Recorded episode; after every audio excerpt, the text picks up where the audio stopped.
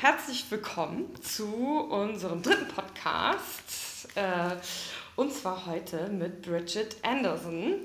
Ähm, was mich sehr freut. Ich bin fast versucht zu sagen, Mensch, Bridget, altes Haus, wir kennen uns ja noch gar nicht. nee, genau. Erstmal hallo und super, dass ich hier sein kann. Ja, ich freue mich auch. Und zwar haben wir ja so ein bisschen ähm, zueinander gefunden auf Vorschlag, äh, in meinem Fall eines ehemaligen Kollegen von mir und in deinem Fall, glaube ich, äh, eines Freundes. Ja, genau, Freund und Bandkollege. Wir ah. haben mehrere Jahre zusammen musiziert. Siehst, also dass er Musik gemacht hat, das wusste ich. Aber dass ihr zusammen Musik gemacht habt, wusste ich noch nicht. Und wir haben, glaube ich, oder ich denke mal, dass Rüdiger äh, dich vorgeschlagen hat, weil du Kunst machst, du machst Musik und auch Mode und also das reicht ja alles schon, damit wir wahrscheinlich für fünf Stunden irgendwie äh, was zu besprechen haben. Aber wir versuchen es mal äh, in überschaubarer Zeit. Genau. Genau, uns diesen Themen äh, zu nähern. Ja, vielleicht Mode und Kunst. Ist das eigentlich für dich, sind das eigentlich zwei Dinge, die was miteinander zu tun haben für dich? Ja, auf jeden Fall. Das kann man sagen. Also, ähm, ja, Mode und Kunst ist natürlich auch ein weites Feld, schwieriges Thema. Ähm, erstmal ähm, kann man natürlich feststellen, dass Mode und Kunst zwei ganz unterschiedliche ähm, Felder sind, zwei unterschiedliche Systeme, die in sich eine Funktion haben. Aber es gibt natürlich auch ganz viele Berührungspunkte. Ähm, ist mal die Frage jetzt, wenn man sich mehr mit Mode beschäftigt, ist man natürlich versucht zu fragen, ist Mode jetzt Kunst? Mhm. Kann man auch mit Ja und oder Nein beantworten. Also es kommt natürlich auch ein bisschen drauf an, ähm, was ich jetzt meine in der Mode. Also Mode ist natürlich auch sehr vielfältig.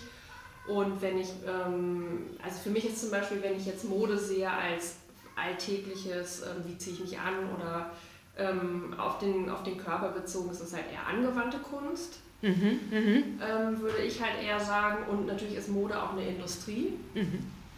Und damit würde ich dann auch schon eher sagen, es ist halt keine Kunst wenn man das so betrachtet. Oder wenn ich jetzt mal ganz banal gesagt in Hamburg durch die Mönckebergstraße gehe und was, was da alles gibt, irgendwie Zara, H&M, whatever, mhm. äh, dann muss ich natürlich sagen, es ist für mich ganz klar keine Kunst, mhm. das, was da hängt.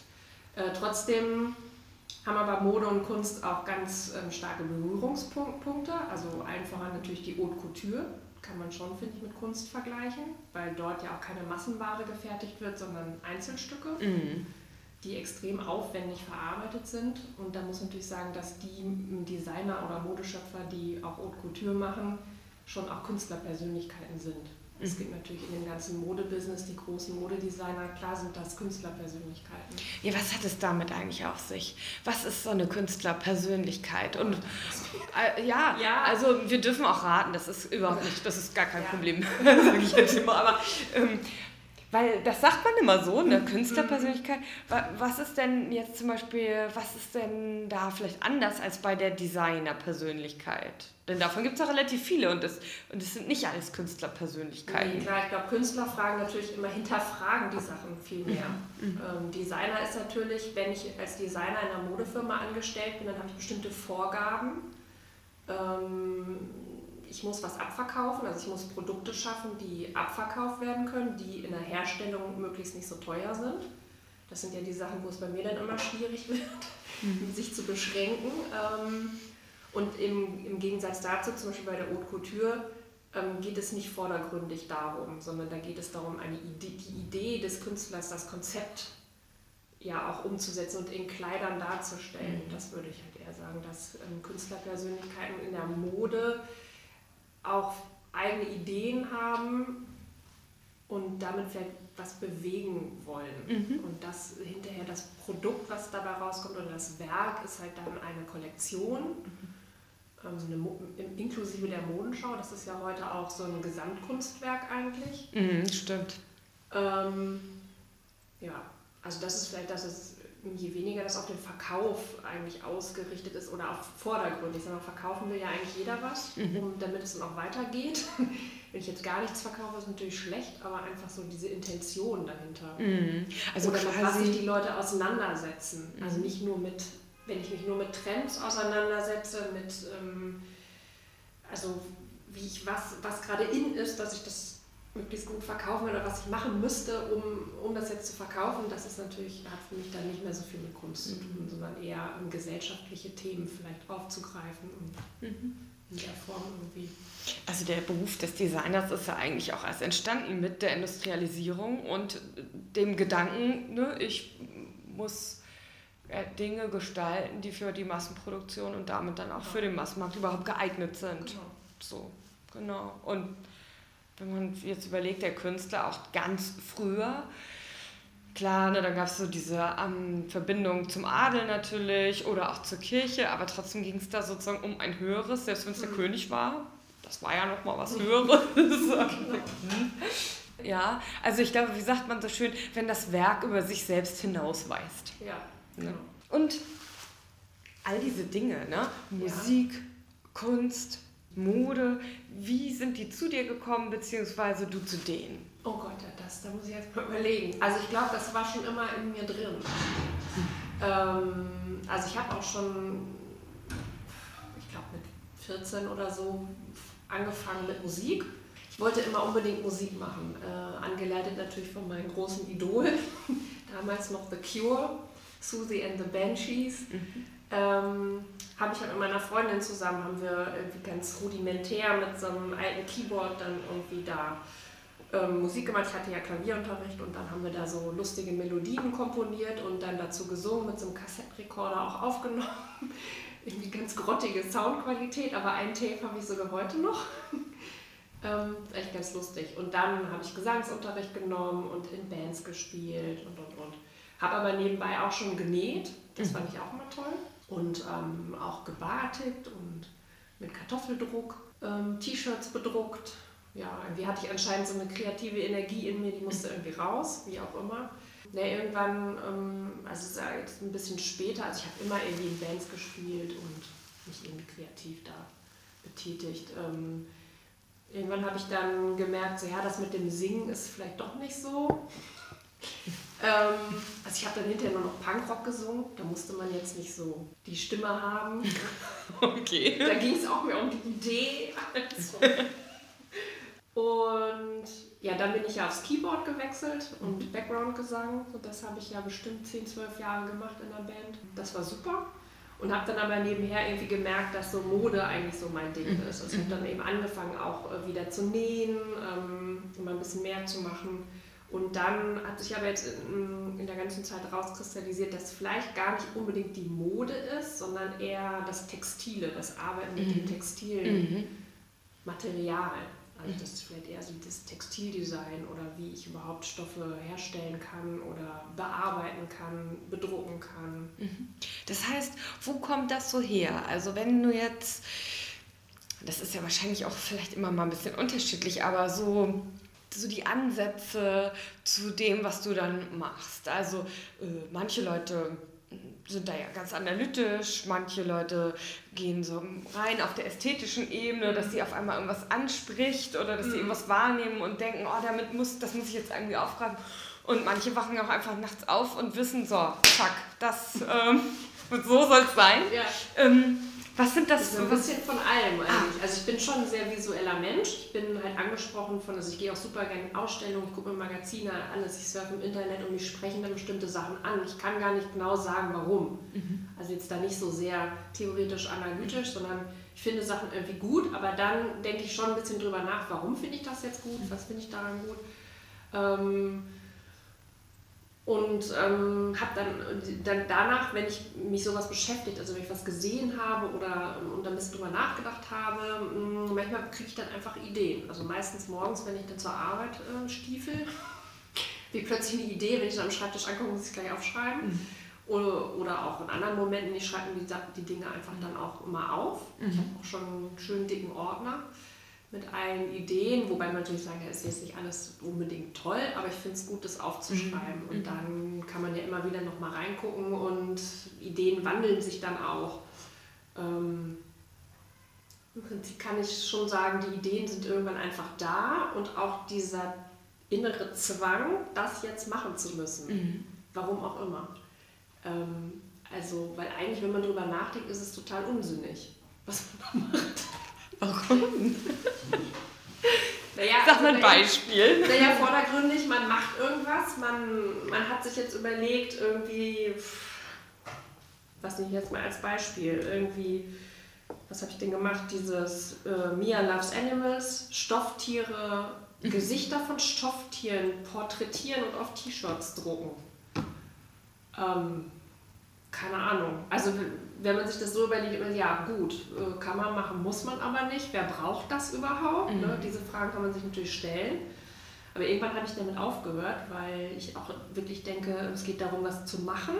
Mhm. Und wenn es mal meine Idee ist und was mich halt einfach zum Beispiel anspricht, sind eben Stofftiere. Also es sind schon immer eher niedliche Sachen, mhm. ähm, die ich so produziere oder die mich manchmal auch ansprechen. Wenn ich zum Beispiel über den Flohmarkt gehe und ich sehe dann diese äh, so schon zerlegten Tierchen da in den Kisten, mhm. muss ich auch erstmal wühlen. Die haben dann manchmal so lustige Gesichter und irgendwie spricht mich das an. Da muss ich die halt mitnehmen. Witzig. So. Weißt du, wo du das jetzt sagst, so mhm. niedliche Sachen, da fallen mir auf einmal ganz viele Sachen ein, weil Cuteness ist ja auch so ein, so ein Thema. Ne? Also auf der einen Seite so ein, ja, so ein totales Internet-Meme. Also mhm. äh, gerade so die ganzen Top-Nerds, die fahren ja ab auf äh, Katzenbabys ohne Ende. Das finde ich unfassbar, ne? Auch ja. auf den ganzen großen, was ich mal gerne lese, sind so auch so, so Sachen wie Boing Boing. Also dann ne, geht es eigentlich nur um Technologie, außer wenn Katzenbabys oder andere süße Ente war jetzt gerade und so. Immer cool. So, und dann das Zweite, was mir auffällt, äh, neulich waren wir hier bei einem Treffen und da hat eine erzählt, ich weiß nicht, ob das stimmt, ne? Die hat erzählt, ja, niedliche Dinge ähm, dass äh, wenn wir dann so das, das Bedürfnis haben, das zu drücken äh, und so, das wäre eigentlich das Bedürfnis, das Niedliche zu töten, weil unser Gehirn das diesen, diesen niedlichen Impuls nicht einordnen kann, nicht umsetzen kann. Also wir können, das ist so eine Emotion, für die wir keinen Ausdruck haben. Ne? Es gibt mhm. andere Emotionen, die können wir in Lachen umsetzen oder in Weinen oder in Schreien, aber für Cuteness gibt es keine Ausdrucksform. Und das ist aber so ein Reiz. Mhm. Ne? Und weil wir das nicht können, wollen wir das irgendwie beseitigen. So. Und da habe ich so gedacht, hm, also erstmal. So ganz nachvollziehen kannst. Ich glaube es nicht zu 100 Prozent. Mhm. Ähm, da hat, glaube ich, jemand ein bisschen zu tief in Freuds Mottenkiste, aber okay. Ne? Aber dass es so, ein, so eine äh, relativ starke Emotion ist, für die mhm. wir keinen Ausdruck haben, mhm. das leuchtet mir schon irgendwie mhm. ein. Dass also, das ist auf jeden Fall, dass Niedlichkeit ist, das ist schon so ein universelles mhm. Motiv. Also ich habe noch nie darüber nachgedacht, dass man das eigentlich als eigene Emotion überhaupt mhm. begreifen kann.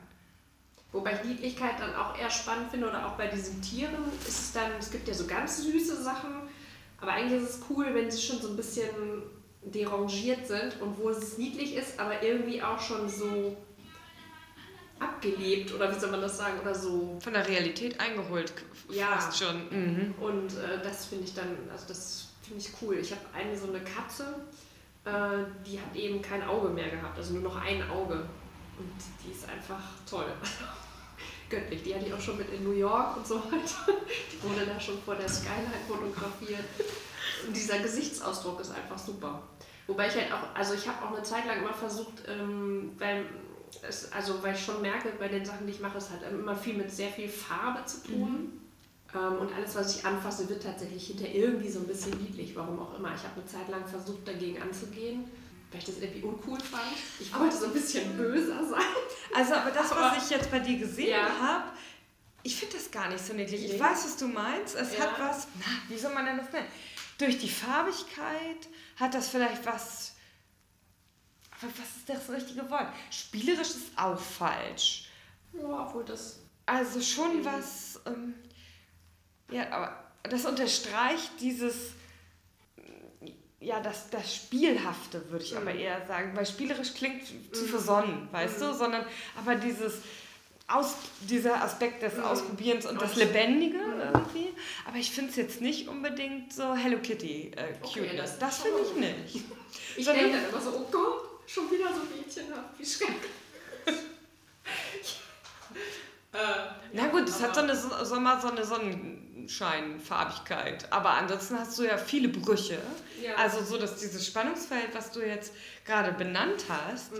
ähm, das, das, erkenne ich total wieder. Okay. So, wenn du das sagst, dann weiß ich sofort, ah ja, das habe ich da auch gesehen. Das ist interessant. Das ist ja schon gut, dass man das sieht, weil das fällt mir da nicht auf. Aber irgendwann habe ich auch das ist mir jetzt egal, ich mache das jetzt so. Mhm wie es halt rauskommt. Also ich kann es denn da verändern. Muss man denn seine Kunst ja. eigentlich erklären können?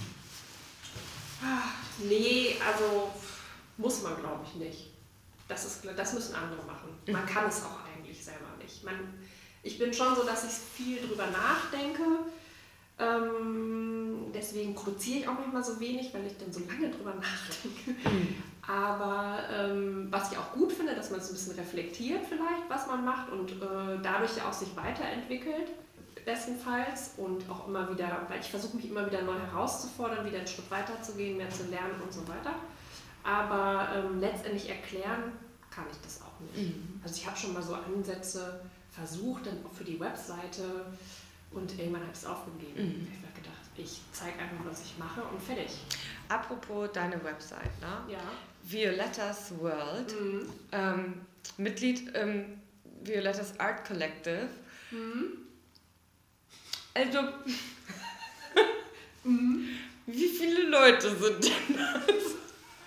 Ich weiß gar nicht, wie viele es aktuell sind. Einige. Also, ich darf das sagen, welcher, welcher Verdacht ja. mich irgendwann beschlichen hat. Ja. Ich habe mir das alles, alles so durchgeguckt es ist noch nicht so gut und gelesen und so. Und habe ich irgendwann gedacht, Moment mal. Moment. Ist das nicht, ist das nicht auch eigentlich Bridget? Und ich habe trotzdem relativ lange gebraucht, um zu merken, nee, Moment mal, das ist doch eigentlich auch Bridget. Ja, ist richtig. Letztendlich sind das alles meine Unterpersönlichkeiten. Und mh, mm, ja, woher kommen, die? woher kommen die? Was machst du mit denen? Also es ähm, hat eigentlich angefangen mit, ähm, also da wo ich überhaupt irgendwie angefangen habe, mehr oder weniger, weniger künstlerisch zu arbeiten. Ähm, ich glaube, war das 2000, 2001, ähm, als ich meine Magisterarbeit geschrieben habe oder etwas vor meiner Magisterarbeit. Ich habe ja Kulturwissenschaften studiert und ähm, habe äh, mich sehr viel mit neuen Medien beschäftigt. Und für einen Workshop, der bei uns an der Uni ähm, stattgefunden hat, so ein Symposium, habe ich auch mit einem Freund von mir eine Arbeit ähm, gezeigt. Und zwar auch meine Webseite, wie sie eben für meine Magisterarbeit oder ja, doch, doch die neue habe ich nur für die Magisterarbeit gemacht, ähm, angelegt war. Und da ging es eben um virtuelle Identität. Mhm. Mhm. Und da habe ich halt angefangen, einfach dieses Spiel mit, mit Identität einfach mal so ein bisschen auszuprobieren zu experimentieren. Mhm. Und ähm, da habe ich eben diesen Charakter Violetta Superstar erfunden. Ähm, und ähm, in der Folge jetzt nach dieser Magisterarbeit hat sich ja meine Seite ein bisschen verändert. Ähm, da habe ich einfach die Seite beibehalten, Violettas World, und habe einfach dann immer gezeigt, was ich da gerade mache, also wie ein Online-Portfolio finde aber diese Idee mit den Identitäten eigentlich immer noch auch spannend. Ich habe die mhm. jetzt wieder so ein bisschen rausgekramt. Und in der Folge damals ähm, war das eigentlich so, dass ich dann unterschiedliche Projekte gemacht habe und dann einfach die Idee hatte für jedes Projekt, also man kreiert dann ja einen Titel ähm, und ich habe dann für jedes Projekt einfach eine Identität entworfen, mhm. einen neuen Namen, so, was natürlich unter Marketing-Gesichtspunkten haben wir immer alle gesagt, war totaler Schwachsinn, dass du immer deinen Namen wechselst und das immer neu heißt und so weiter. Das kann sich ja keiner merken. Aber ich fand es eigentlich ganz, ganz cool. Und ähm, will das jetzt ein bisschen weiter fortführen.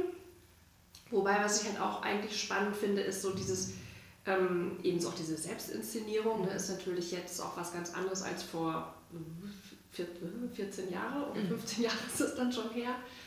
Ähm, heute macht das ja auch jeder im Internet. Man kann mhm. sich ja darstellen, wie man möchte. Mhm. Auch über YouTube oder eben in Facebook mhm. oder sonst wie. Und dann kann man ja mit den ganzen Bildbearbeitungsprogrammen, man kann sich ja im Prinzip erschaffen, wie man, wie man möchte, jetzt mhm. online. Aber was ich eigentlich interessant ist, bei Photoshop habe ich ja jetzt auch noch ähm, eine Weiterbildung gemacht die ich total spannend fand. Also ich habe ja schon lange mit Photoshop gearbeitet, aber so diese ganz neuen Tools ähm, war mir jetzt noch nicht so geläufig, wie man dann einfach so Sachen aus dem Foto verschwinden lassen kann mit diesen verflüssigen Filtern, mhm. die heute so schön so ja einfach nur so ganz mit ganz einfachen Sachen irgendwie dünner machen, Busen größer, Augen größer, mm. zack, zack, zack. Fand ich total spannend, aber eigentlich muss ich sagen, eigentlich kann es ja auch jeder machen. Äh, also, ne, also mehr oder weniger. Es gibt ja auch ähm, Bildbearbeitungsprogramme, die man sich als Freeware irgendwie laden Ja, aber ich weiß, also das muss ja, GIMP aber, zum Beispiel, ja, aber ich aber bin mir nicht sicher, ob das dieselben Filter hat. Nee, gut, den war wahrscheinlich nicht, aber es ist ja so gängig, dass alle Bilder bearbeitet werden, alle Bilder gehen nochmal durch ja, Filter. Klar. Und, und, und. Ne? Man, das ist halt eine ganz andere ähm, Realität, die man auch mhm. abbildet, was mittlerweile normal ist. Mhm. Dass halt alles irgendwie eben nicht realistisch ist, sondern irgendwie immer noch durch so ein.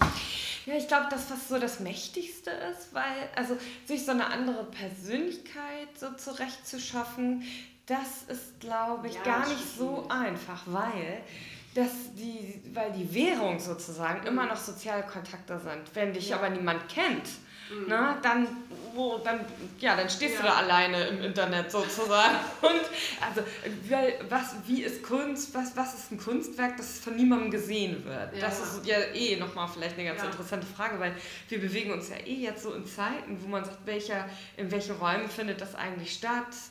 Ähm, was mich halt zum Beispiel auch sehr interessiert, ist eigentlich sind eher so soziale Skulpturen. Das kann man ja auch null verkaufen. Mhm. Äh, aber mhm. und das findet in so vielen verschiedenen, verschiedenen Räumen eigentlich auch statt. Und wie wichtig ist es eigentlich, dass die Leute wissen, dass es Kunst ist? Oder ist es eigentlich auch egal, ob die Leute das wissen? Na, also ich finde, damit kommen unheimlich viele neue Fragen auf. Aber so dieses zu sagen, ich erfinde mich neu und so, das setzt trotzdem voraus, dass, dass ich mich mit Leuten bekannt mache mhm. und dass die auch irgendeine Art von echter Beziehung zu mir haben ja. können. Das heißt, so als reine mh, Ikone mm. ohne Eigenschaften mm. geht das, glaube ich, nicht. Nee, ist auch langweilig. Sondern ich muss irgendwas ja. haben, womit die Leute sich auch ja. in Beziehung äh, setzen mm. können. Und was äh, die Leute ja stattdessen unheimlich viel machen, auch mit diesem ganzen Selfie-Wahnsinn, ist einfach schon sich so zu tun, als ob das sie selber wären. Mhm. Also die haben ja denselben Namen, mhm. also ihren Klarnamen, mhm. aber tun einfach so, als ob sie sozusagen in ihrem Körper, mit ihrem Gesicht jemand ganz anderer wären. Eine andere Persönlichkeit, ein anderes. Leben, einfach indem sie alles andere weglassen oder keine ja, Ahnung, genau. ein Frühstück fotografieren, was sie gar nicht bestellt haben oder keine Ahnung. Man weiß das immer nicht, nee. was echt ist und was nicht. Ja. Naja, ich werde diese Idee aber erstmal noch ein bisschen weiter verfolgen. Keine Ahnung, in welche Richtung das jetzt noch gehen wird, aber ähm, vielleicht auch nochmal Selbstporträts oder so. Also ich finde ich habe einfach immer Bock, mit Identität zu spielen mhm. und einfach, das kommt vielleicht auch noch aus, aus meiner Kindheit, so verkleiden ist ja ein Thema. Das ist doch toll. Also das, das, Leben reicht ja auch gar nicht, um alles, was man in sich hat, ähm, ja, so, so auch auszuloten. Genau. So, ne? Insofern ist es für mich einfach auch, wie du sagst, eben so ein Spiel. Also ich mhm. spiele eben auch gerne und ich finde es auch gut und ähm, ähm, man sollte eben auch mehr experimentieren, denke ich, und äh, spielen. Auch wenn, es, wenn man hinterher merkt, oh, das ist Quatsch oder so, und man soll einfach nur was ausprobieren. Mhm. Und ich glaube, das ist auch der Unterschied zu dem, was die Leute da auf Facebook treiben oder auf Instagram, mhm. äh, wo ich ja jetzt auch wieder mich angemeldet habe, ähm, ist, dass das nämlich ernst ist. Ich glaube nämlich nicht, dass das für die ein Spiel ist, ja. sondern dass es für die ernst ist. Auf, auf welche Art auch immer, aber, aber nicht so, haha. ich, heute Morgen crazy, habe ich mal gedacht, das mache ich jetzt einfach oder so. Sondern glaube ich schon überlegter ja. oder, äh, oder viel mehr äh, so in, dass dabei zumindest viel mehr antizipiert wird, wie andere darauf reagieren. Ja. So, das ist, glaube ich, überlegter irgendwie. Ja, genau. mhm. Mhm. Also aber zu der Künstlergruppe ist ja mein, äh, das Pony ist, bin nicht ich. Also das ist schon mein Pony. ich habe mich jetzt nicht als Pferd verkleidet. Hartmut the Rockstar Horse. Da, alles klar, das ist klar. Aber das hast du ja gemacht, ähm, das fand ich auch spannend. Wie hieß das noch? Penti, Penti... Pentiment? Ja, was ist das? Was ist das? Das ist was ganz Tolles, was ähm, dieses Jahr, glaube ich, leider nicht stattfinden wird. Ähm, und zwar gibt ich weiß nicht seit wann es das gibt, aber zumindest hat es letztes Jahr zum 26. Mal stattgefunden an der Armgardstraße Sommerakademie mhm. für Kunst und Gestaltung. Ich bin da jetzt erst vor drei Jahren drauf gestoßen. dass es das gibt und ich habe mich da einfach mal angemeldet. Ähm, das war toll. Also es ist äh, im, im, Sommer eben drei Wochen lang äh, in der Armgardstraße ein Kursprogramm, wo man sich eben für bewerben muss. Und es gibt unterschiedliche Kurse, also von Design über wirklich Skulptur, Malerei, ganz viel ähm, Performance, also alles Mögliche, mhm. wo Künstler eben als Dozenten dann drei Wochen da mhm. arbeiten. Und ich habe das erste Mal eben Bildhauerei gemacht mit Johannes Speder. Und ich war, ähm, ich, ich fand es einfach nur interessant. Ich hatte vorher nie was mit Bildhauerei zu tun. Aber ich finde äh, es ganz toll, was der Johannes Speder halt auch macht. Und dachte mir so, ja, dann versuche ich das mal. Ich kam dann auch noch zu spät in den Kurs, ähm, weil ich vorher noch Konzerte gespielt habe. Mhm. Also ich habe irgendwie eine, fast eine ganze Woche verpasst. Hatte aber Hausaufgaben auf und habe dann eben während wir da auf Tour waren, ähm, meine Hausaufgaben gemacht und habe aus Karton Objekte gebastelt. und kam dann dazu und war erst so, oh Gott, was mache ich jetzt? Dann habe ich noch so ein paar Gipsübungen gemacht.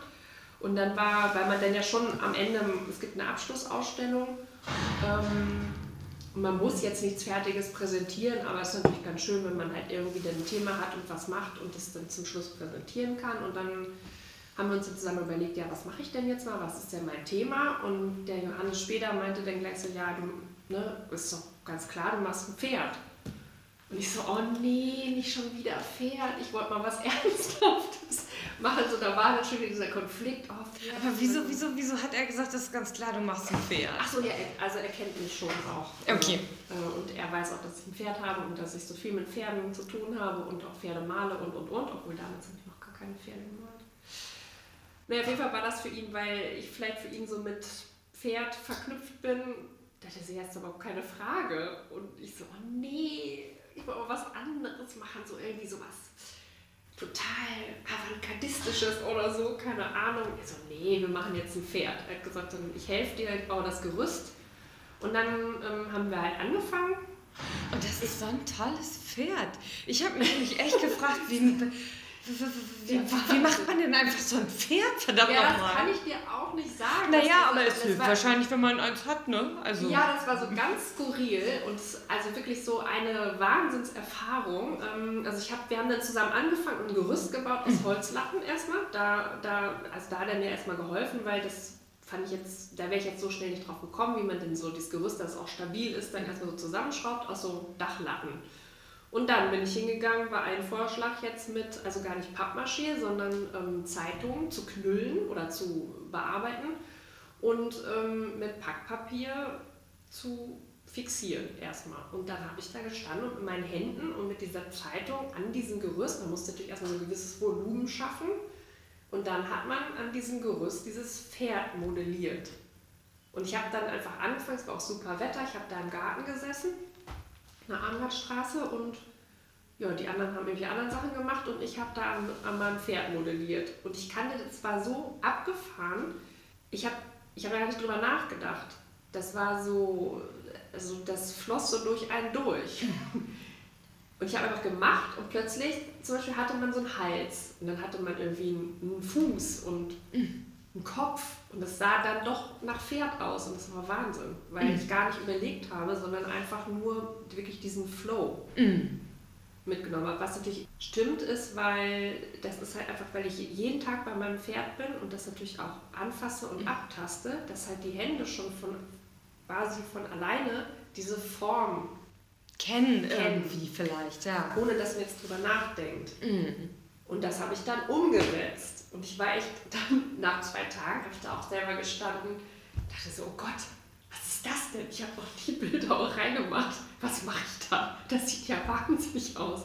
Also es war schon, war schon toll. Und dann war Wochenende und ich habe wirklich Angst gehabt, wenn ich jetzt zwei Tage lang nichts mache und ich komme Montag wieder, ist es weg. Ich kann, ich kann es nicht mehr. Hm, das verstehe ich, verstehe ich total. Aber es hat dann tatsächlich, also ich habe das in die zweite Woche auch noch ähm, hingekriegt und dann hat es ja hinterher so mit Stoff überzogen und auch noch eine Mähne und einen Schweif halt dran gebastelt und ich habe es tatsächlich fertig gekriegt. Wenn man da jetzt so ein Riesenpferd gemacht hat und dann steht man da Genau. Und denkt so, ich habe mir jetzt so mit dem Dude, der da hinten sitzt, ja, nicht unbedingt cool, ja. so, so, jetzt ist er da. Und der sitzt immer im Weg rum, egal, der wohnte vorher bei uns zu Hause, jetzt wohnt er hier irgendwie. Eigentlich finde ich es viel besser, wenn er in dem Sessel ja. sitzt, aber da will ich ja auch mal sitzen.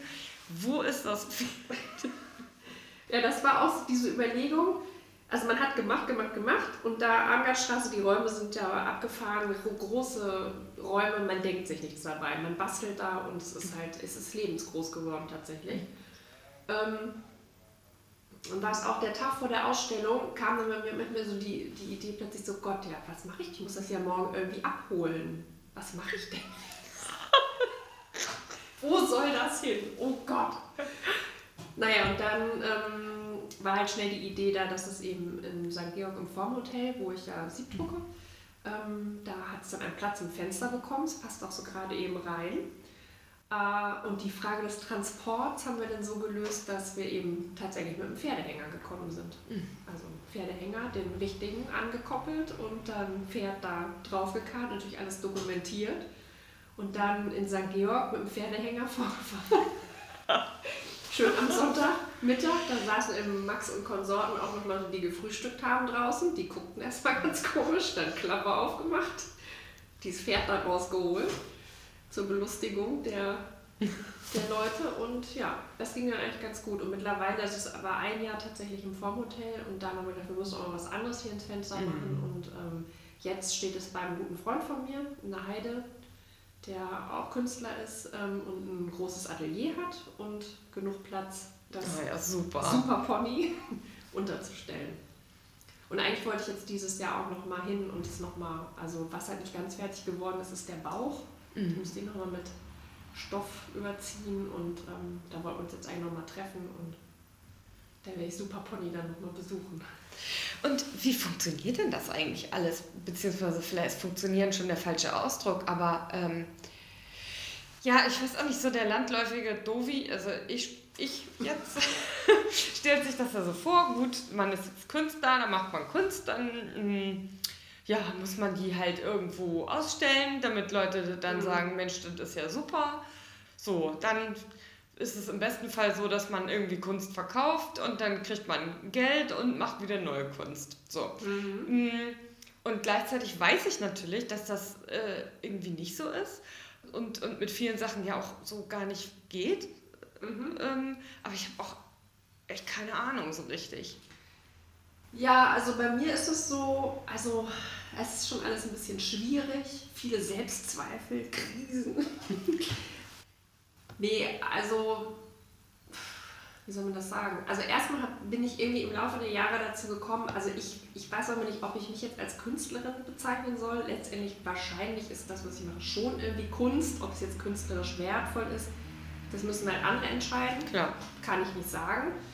Für mich ist aber jetzt nicht die Entscheidung zu sagen, ähm, ich mache jetzt Kunst, so als ich werde jetzt entweder äh, Krankenschwester oder Ärztin oder Rechtsanwältin oder Künstlerin. Das, Sondern das, das klingt auch falsch irgendwie, ne? Also ich habe das jetzt nicht so für mich entschieden, ich bin einfach irgendwie dazu gekommen. Also mhm. es war, glaube ich, so eine zwingende Notwendigkeit. Mhm. Einfach das, was in mir drin ist, dieses ständige, ich muss mich immer damit beschäftigen, ich muss mich ständig mit also erstmal visuell beschäftigen, ich muss Stoffe anfassen, ich muss sie irgendwie in Form bringen, ich muss, ich kann das gar nicht abstellen. Also mhm. es ist, ähm, und es ist ja eben auch nicht leicht. Also wenn ich es mir leicht machen wollte, dann würde ich einfach irgendeinen Beruf jetzt normal machen, irgendwie ganzen Tag und gut ist irgendwie.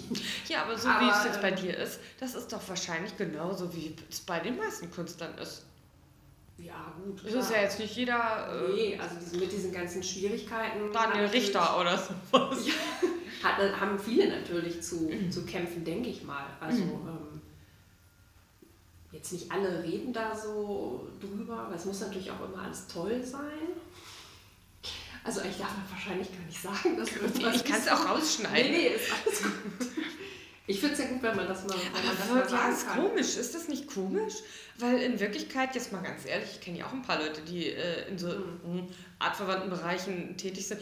Gut, also aber bei manchen hat es, wenn, dann auch irgendwie echt äh, 20 Jahre gedauert, bis... Mhm. Äh, ja, es ist eigentlich ganz unterschiedlich. Es gibt natürlich welche, die dann sofort durchstarten nach der mhm. Akademie oder so. Ich habe ja auch nicht Kunst studiert. Ich habe mich ja jetzt, ich bin irgendwie dazu gekommen, ich habe gesagt, ich kann dieses Thema irgendwie nicht lassen. Also ich, Es ist einfach so. Dann versucht man sich eben da so durchzuwurschteln. Klar, es ist halt schwierig, weil man eben nicht sagt, ich komme jetzt hier ähm, von der Kunstakademie und ich war jetzt nicht bei Professor sowieso und so. Habe ich halt alles nicht. Ich habe mir auch viel selbst beigebracht. Ich bin auch immer noch dabei, viel zu lernen und mich interessieren einfach so wahnsinnig viele Sachen. Ähm, und da muss man eben gucken, wie macht man das. Klar muss man dann auch irgendwie, wie ist es schön, wenn man was verkauft. So ab und an verkaufen wir tatsächlich auch was und ich mache auch Ausstellungen. Aber Ausstellungen mache ich auch hauptsächlich deswegen, weil ich das natürlich auch zeigen will, mhm. weil es auch manchmal ein bisschen undankbar ist, wenn man macht und macht und macht und man selbst denkt so, das finde ich jetzt ganz gut, aber man möchte ja vielleicht auch ein Feedback haben, mhm. ganz abgesehen davon, ob man jetzt so wahnsinnig viel verkauft. Mhm. Und deswegen muss man nämlich gucken, dass man sich davon so ein bisschen frei macht, mhm. denke ich. Es ist immer ganz unterschiedlich. Ich bin natürlich jetzt auch nicht so in, diesem, in dem Kunstbetrieb wirklich mhm. so drin. Mhm. Ich mache das einfach, weil ich es machen muss. Ich wollte Diktatur der Kunst. Ganz genau, Diktatur der Kunst. Ameise der Kunst. Mommy and I are an animal. Ja, das genau. fand ich auch sehr gut. Vielleicht müssen wir kurz zur Erklärung sagen, dass ähm, du hattest heute so ein Video gepostet von, äh, Jonathan Mese und seine Mutter genau. äh, im, im, im Gespräch. Ja, immer wieder schön. Und genau, und, äh, und ich habe hier tatsächlich, wie Jonathan Mese auch angewiesen hat in seinem berühmten Werk Diktatur der Kunst, man soll doch gefällig sein Porträt ausdrucken und es in den Amtsstuben der Kunst aufhängen. Und das habe ich dann natürlich auch ja. hier gleich pflichtbewusst Etwas, was gemacht. Ich auch noch tun muss. Und welche Rolle spielt sozusagen, mm, ne, weil du sagtest, ja, ne, Kunst und dann hast du irgendwie gemerkt, es ist das Textile. Mhm. Welche Rolle spielt ähm, Kleidung, sag ich jetzt mal ganz bewusst und nicht Mode, sondern Kleidung in deinem Leben? Welche Rolle? Mhm. Ja, eine große Rolle auf jeden Fall. Wie soll ich sagen? Also, doch, das bedeutet mir sehr viel. Ich habe Spaß damit zu experimentieren, einfach. Ähm, ich habe Lust, auch Looks zu kreieren. Ich, natürlich probiere ich das alles erstmal an mir selber aus so, und äh, wenn ich das dann gut finde, dann, dann würde ich vielleicht auch versuchen, so mal mehr herzustellen und das vielleicht auch mal anzubieten. Aber im Prinzip ist es wirklich so dieses Experimentieren mit der eigenen Kleidung oder mit Kostümen, was man so machen kann. Gut, natürlich ist es so, dass man jetzt jetzt jeden Morgen, also wenn ich jetzt morgens losgehe, ich brauche jetzt keine Stunde, mich anzuziehen und da ziehe ich mir auch keine verrückten Dinge an, sondern da muss es einfach, da gehe ich dann einfach los aber das ist, ja, also es beschäftigt mich eben auch schon so mein ganzes Leben. Mhm. Die Kleidung, Verkleiden, Mode, Identitäten. Und du hast ein bisschen was ja. mitgebracht. Was ja, hast du mitgebracht? was ich mitgebracht Ich habe so ein paar Bücher mitgebracht. Also einmal natürlich von meinem, was ich gerade lese, Vivian Westwood. Ah. Die brandneue Biografie. Ah, yes, I've heard of it. Ja, ist wirklich ganz gut. Also Vivian Westwood finde ich ja super. Bin ich großer Fan. Finde ich lustig, weil äh, du auch so einen Pullover anhast, der einen irgendwie so, auch äh, an Vivian Westwood erinnern könnte. Ne? Mit mhm. Tatanmuster. Genau. Bernhard Wilhelm ist auch einer meiner ganz großen Favoriten. Oh, den kenne ich gar nicht. Das kann ich dir sehr ans Herz legen ein äh, deutscher Designer, also ein Designer-Duo, Bernhard Wilhelm und Jutta Kraus, läuft aber unter Bernhard Wilhelm. Ähm, der hat in Antwerpen studiert und der macht wirklich ganz crazy. Also es ist wirklich schon so, kannst du mal, also sehr verspielt, irgendwas mag ich glaube ich dran. Dieses verspielte, farbenfrohe, nicht immer so ganz ernst gemeinte. Man sieht auch irgendwie dieses Experimentieren mhm. mit den Stoffen. Aber witzig, jetzt gleich beim ersten, finde ich, sieht man in der, ne, es ist hier immer sozusagen das Kleidungsstück abgebildet und auf der anderen Seite dann äh, am, äh, das professionell fotografierte ja. Model, mhm. so. Äh, und hier sieht man ja sofort, ähm, ja, das, äh, was darin steckt. So, ne? Mhm. Also die Idee, die darin steckt. Und wenn man das Kleid sieht, dann sieht man das auch noch, aber sieht auch sofort, äh, dass man es auch tatsächlich anziehen könnte. Ja. Und hier ist das Fantastische. Ähm, ja, genau. Gut, das natürlich dann noch mehr inszeniert. Aber das ist, glaube ich, auch das, was mich jetzt an Mode, sagen wir mal, oder Kleidung wirklich auch so fasziniert, ist diese Möglichkeit, also irgendwie diese künstlerische Sphäre oder die Kunst, oder wenn man das Kleid jetzt als Kunst betrachten will, also einerseits kann es im Museum schon hängen, weil jetzt Bernhard Wilhelm hat gerade eine Ausstellung in LA zum Beispiel. Ah, okay. Und dieses Buch ist auch von einer Ausstellung in Groningen. Also dass es einerseits im Museum hängen kann, aber ich kann es auch anziehen. Mm. Also das finde ich irgendwie spannend, auch zu sagen, irgendwie, also diese, dieses Spannungsfeld von ähm, Kunst für die Wand oder zum Anziehen. Und vielleicht kann man ja auch beides machen. Das sind ja immer so meine Ideen, dass man so wie Textilbilder, es ist ja alles, es ist einfach ein Stück Stoff und entweder ich ziehe es auf den Rahmen auf und hänge es an die Wand oder ich hänge es mir um. Ich könnte es mir genauso gut umhängen. Also ich finde das natürlich auch deswegen interessant, weil ne, ich meine, ich bin ja so sehr auch so in der Soziologie Mhm. verwurzelt und von Mhm. daher ist so Vergesellschaftung für mich natürlich wichtig. Mhm. Und ähm, äh, so ein Begriff, der so ins Hintertreffen geraten ist, ist eigentlich das Konzept der Person. Mhm. Wir denken heute stark an Individuen, wir waren Untertanen und, Ja. und so weiter und so fort und dann jetzt sind wir irgendwie Individuen.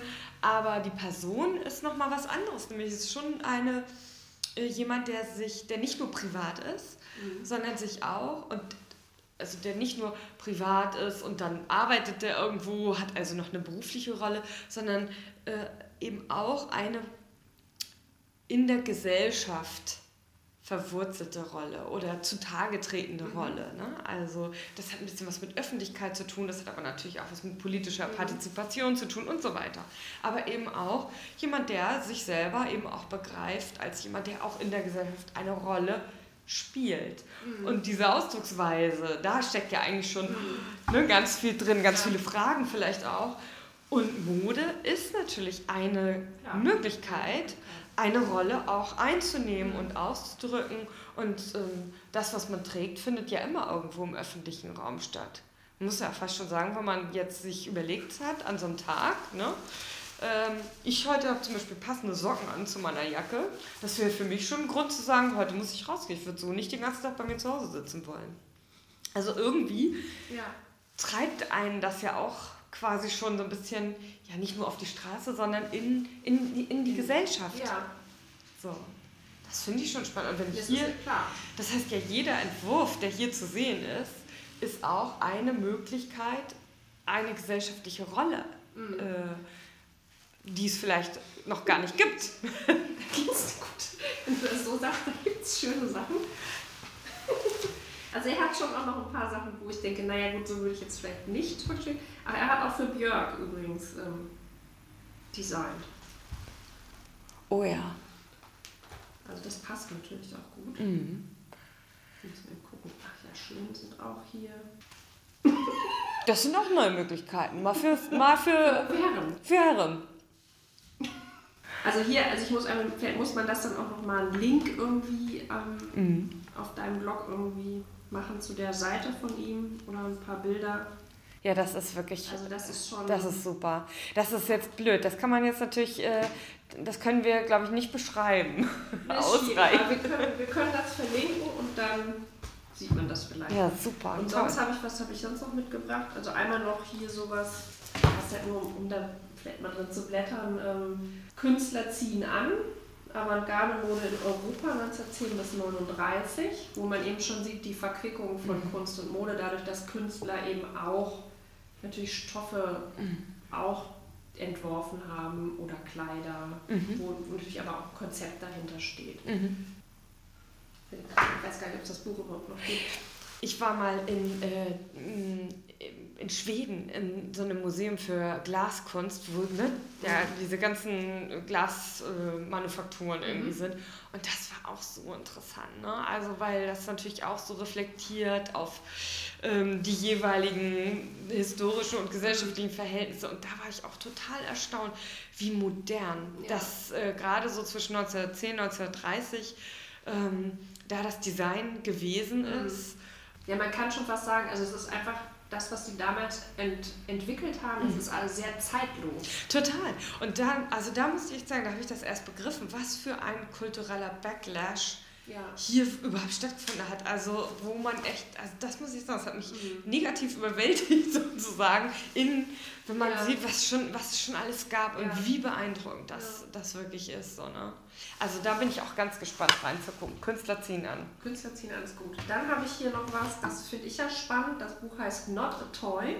Irgendwie herausgegeben von einer griechischen Agentur, Kunstagentur, Kunstbüro. Ganz verstanden habe ich es nicht. Ich fand nur das Buch toll, als ich es gesehen habe und ich musste es unbedingt haben. Wo kriegt man solche Bücher denn? Die habe ich, das heißt ja aus irgendeinem Museumsshop, glaube mhm. ich, Deichtorhallen, da lag das. Mhm, okay. Also ich habe es mir erst auf meinen Wunschzettel geschrieben und dann, weil es etwas größer ist. Ähm, aber das musste ich doch unbedingt haben. Was hier nämlich spannend ist, ist einfach zu sehen, wie, ich glaube, es sind auch viele Designer drin äh, und auch Künstler, die sich hier mit dem Körper beschäftigen und mhm. der Identität und auch der, des Umhüllen des Körpers, was natürlich hier auch wieder über den Körper eigentlich hinausgeht. Also nicht das, ähm, sagen wir, das äh, bloße jetzt verhüllen, ich verhülle meinen nackten Körper, weil ich jetzt zur Arbeit gehen muss, sondern ich, hiermit werden richtig neue Identitäten auch mhm. geschaffen. Es geht halt darüber hinaus. Also zum Beispiel hier so Comic, comicartige Entwürfe Oh ja. Dann ja auch das Thema Masken ist ja schon, ich weiß nicht, auch schon ein bisschen länger. Ja, und witzig, wo du es jetzt sagst, äh, mir fällt gerade auf gerade diese Silhouetten, die wir jetzt zuletzt sehr gesehen haben, ne? Mhm. diese Boxy-Geschichten oder auch ja. diese ganzen Oversize-Geschichten.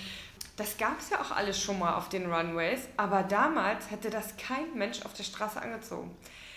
Und von daher. Wenn das jetzt hier, was hier drin ist, auf der Straße ansieht, wage ich auch zu das, das tut man bestimmt nicht, aber man denkt, oder ich habe früher gedacht, vieles von dem, was da auf dem Laufsteg passiert, das kommt nie äh, auf der Straße nee. an, aber das stimmt nicht, sondern über mhm. vielleicht sehr viel Zeit, sehr große mhm. Zeiträume kommt einiges, manches, nämlich schon auf der Straße. Ja, klar.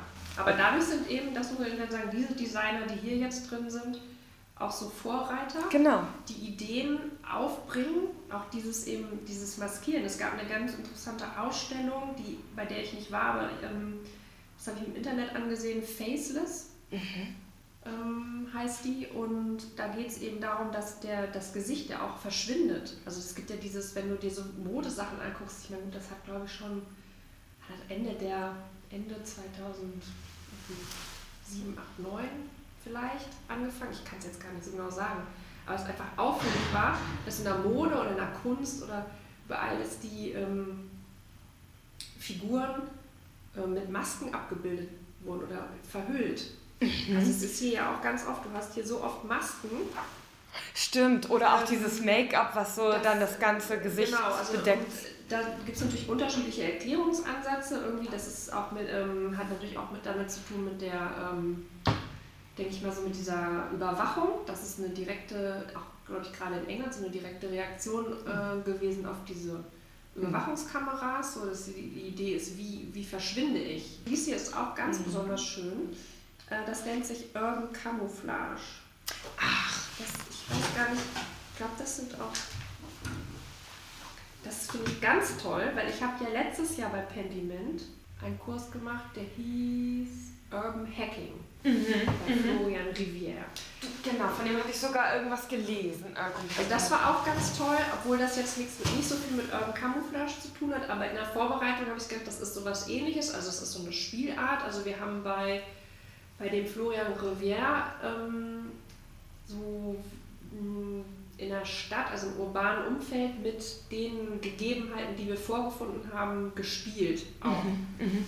Sachen umgedeutet, so darum ging es einfach rauszugehen und mit den Sachen irgendwie zu spielen. Und er macht wirklich ganz wahnsinnig lustige Sachen. Äh, kann man auch auf seiner Seite irgendwie mal die kurzen Videos angucken. Nur ich habe in der Vorbereitung zu diesem Kurs ähm, das hier gefunden, mhm. ähm, Camouflage. Die machen, die versuchen eben ähm, im urbanen Umfeld irgendwie zu verschwinden. Genau, wenn ich das hier mal beschreibe, auf der einen Seite sehe ich so eingeschweißte Kartons und äh, ja, man ja. sieht da drin ist halt, man sieht schon, dass das irgendwo eine Figur ist, die, oder dass da einer drin sein könnte, sag ich jetzt mal. Aber es ist eben auch aus demselben Material äh, ja. eingespeist. Also ganz schön sind die ja. Sachen hier mit den Handschuhen. Da, da gibt es auch ein Video zu. wie die, die haben Kostüme an, ähm, so quasi so ein Ganzkörperkostüm, da sind so ganz viele Handschuhe aus dem Baumarkt. So das sieht so ein bisschen Samurai-mäßig eigentlich aus. Ne? Aufgenäht. Auf jeden Fall ähm, sieht man in dem Video, wie die in diesem, es gibt einen Sonderangebotskorb, ähm, wo diese Handschuhe nun drin sind und die haben sich so eine Anzüge genäht und haben sich dann quasi daneben gestellt oder in diesen Korb gelegt und sich da mal bewegt oder so. Und es ist wirklich so, dass alle Leute, die dran vorbeilaufen, da auch überhaupt nicht drauf reagieren. Also man verschwindet wirklich in diesem Ehrlich? Umfeld. Noch besser sind diese Sachen im Supermarkt. Also da gibt es auch ein Video, da haben sie so einen Ganzkörperanzug aus Spinat, ich glaube das sind so Spinatpackungen, mhm. ähm, sich genäht. Und ich meine, und die stehen dann neben der Kühltruhe und man sieht schon, das ist irgendwie so ein Monster, was da steht aus lauter Spinatpackung. Dann kommt so ein Typ an, macht die Kühlschranktür auf und registriert das irgendwie gar nicht. Mhm. Ja, das ist toll. Super spannend. Also da muss man natürlich ganz, ganz deutlich sagen, das ist auch jetzt keine Mode in dem Sinne, das geht schon eher dann wirklich wieder in den mhm. Bereich Kunst. Ne? Mhm. Weil das ist natürlich jetzt nichts, was man sich so ansieht. Wo könnte man mal machen? Also das kann man vielleicht auch noch mal verlinken.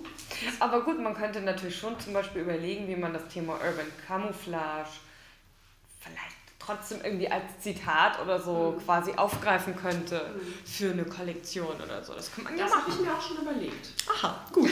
Das ist ja das sehr gut. Arbeit. Obwohl, ich weiß gar nicht, ob das dann wahrscheinlich ist es auch nicht so was Neues, aber ähm, das will ich irgendwo noch mit integrieren. Also ich arbeite auch gerade an so einer Fotoserie. Da ist noch nicht so ganz klar, in welche Richtung das geht, so verschiedene Ideen. Und dann mache ich jetzt auch erstmal und dann gucken wir was. Spannend. Und dann habe ich noch mitgebracht diesen tollen Katalog von dieser Wahnsinnsausstellung in Wolfsburg, Kunst und Textil. Weil das dachte ich passt ganz gut ins Thema. Es gibt auch noch tatsächlich ein Buch, das heißt Mode und Mode ist Kunst oder Mode und Kunst. Ich habe mir das zur Ansicht bestellt, auch in der Bücherei. Das ist leider noch nicht da gewesen. Hat noch irgendjemand anders ausgeliehen. Also das war eine ganz tolle Ausstellung in, in Wolfsburg eben, riesengroß. Mhm. Ähm, und da ging es um einmal um die Darstellung der, ähm, von Textilien in der Kunst, aber auch um Kunsthandwerk, auch um alte Stoffe aus Peru zum Beispiel. Ups. Ähm, also äh, interdisziplinär auch oder übergreifend. Hat so einen ganz großen Bogen gespannt, fand ich auf jeden Fall. Ähm, also zum Beispiel auch, äh, was, Boys, Rosemarie Trockel mit den ähm, Strickbildern. Dann haben wir auch hier so ein paar Bauhaussachen mit drin. Mhm. Das ist vielleicht auch ein bisschen schwierig, das jetzt alles so zu erklären. Dafür bin ich auch zu wenig Kunsttheoretikerin, als das jetzt alles so. Was, du, hast jetzt keine, du hast keine kunsthistorische Einführung vorbereitet? Nein, habe ich nicht. Auf jeden Fall fand ich das so sehr inspirierend. Mhm. Also, es war toll. Ja, ich meine, so ein Buch ist ja auch eins, da kann man, finde ich, immer mal wieder reingucken. Genau. Ich habe zum Beispiel auch so Bücher, ach, die ich von irgendwelchen Flohmärkten oder was seit an und dazu mal wirklich mit mir rumschleppe. Ja, so zum Beispiel die Kleidung der Völker oder so, ne? Und das sind halt nur so illustrierte Bilder von. So ein habe ich auch. So von, ja, ja so. Das heißt Weltgeschichte der Bekleidung oder sowas. Aber da muss man auch sagen, diese ganzen alten, traditionellen, wie sagt man das, Handarbeiten, mhm. Kunsthandwerk, also was die Leute mit ihren Trachten gemacht haben, das ist Wahnsinn. Also ja. das hing eben auch in Wolfsburg einfach so dazwischen. Also muss man ja auch nicht kommentieren irgendwie, weil es auch mit Sache ist, ja, es ist halt Kunsthandwerk, das ist dann quasi das ist dann nichts, das ist ja nur Kunsthandwerk und keine Kunst, aber es ist eigentlich Wahnsinn, was, die, was es da gibt. Ähm, diese Stoffe sind Wahnsinn, wie die verarbeitet mhm. sind. Also ich bin immer wieder sprachlos und ich war ja auch jetzt eben mal wieder in Guatemala und ich habe mich ja tatsächlich am Weben versucht. Ich war neulich kurz davor, mir so ein, äh, wie heißt das noch?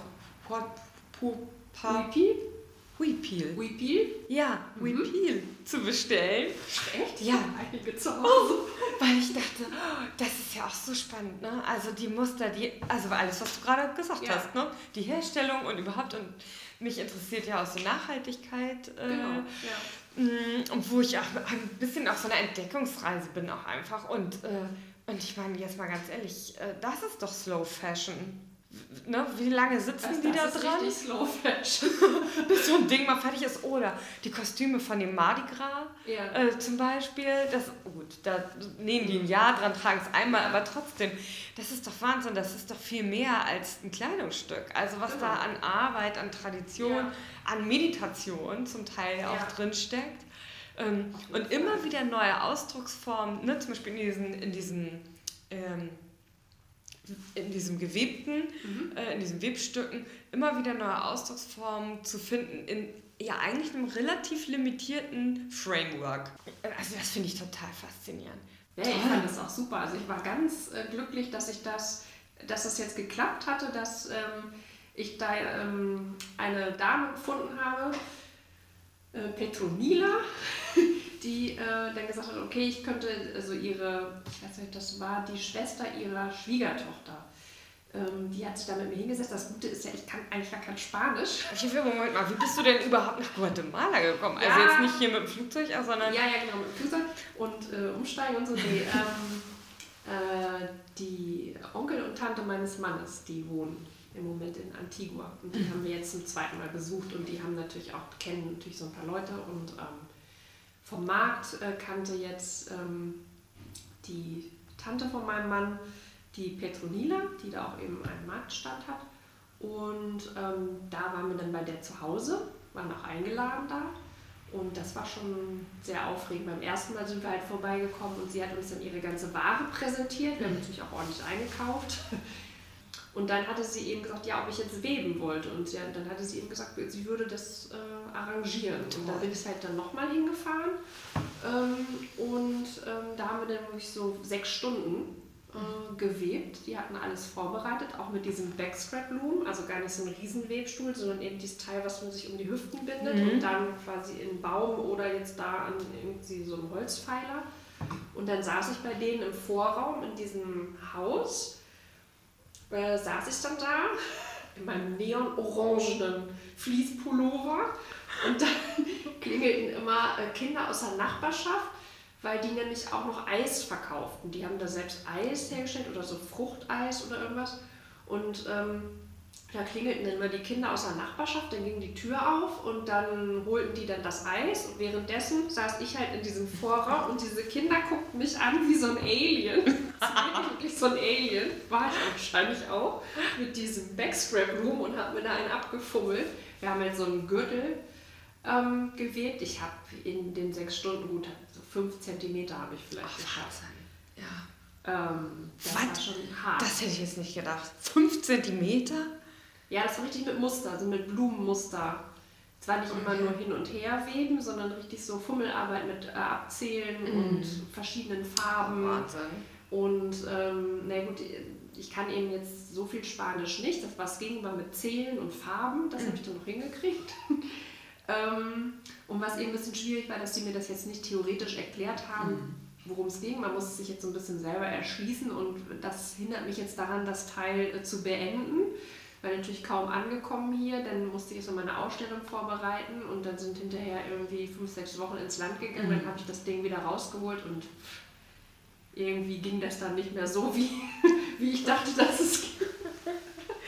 Aber das finde ich total spannend. Ich habe Ja, neulich ist auch ge gedacht, Mensch, Weben, das habe ich mal in der Schule gemacht. Ne? Mhm. Oder auch Knüpfen, habe ich noch nie gemacht. Nee, ist aber eigentlich ja auch eine alte Ja. äh, Kulturtechnik. Und ich habe jetzt angefangen, so ein bisschen zu experimentieren mit, ähm, mit T-Shirt-Garn.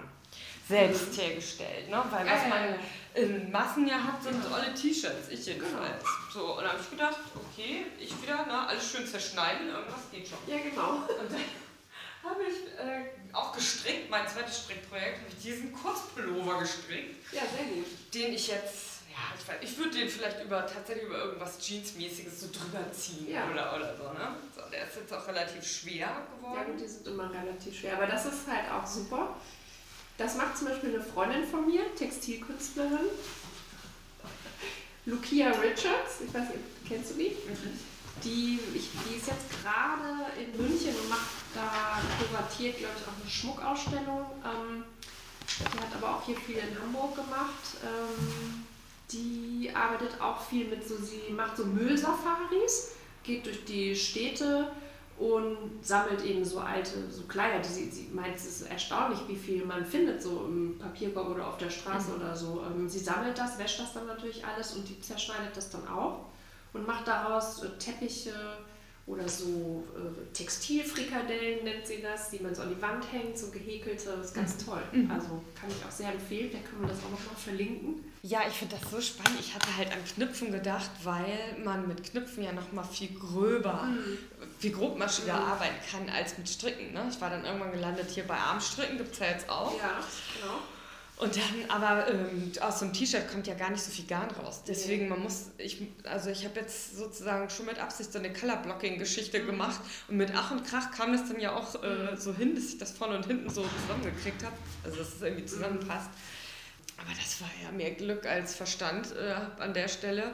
Und deswegen habe ich gedacht, wenn ich das so ein bisschen lockerer äh, hinkriegen würde, wäre es auch nicht so ja, das ist eigentlich, ich muss mal sagen, das ist echt schade. Also ich habe das leider in der Schule, oder ich habe es verpasst. Also man hat zwar irgendwie in der Grundschule mal so Textil-Handarbeit oder wie sich das nennt.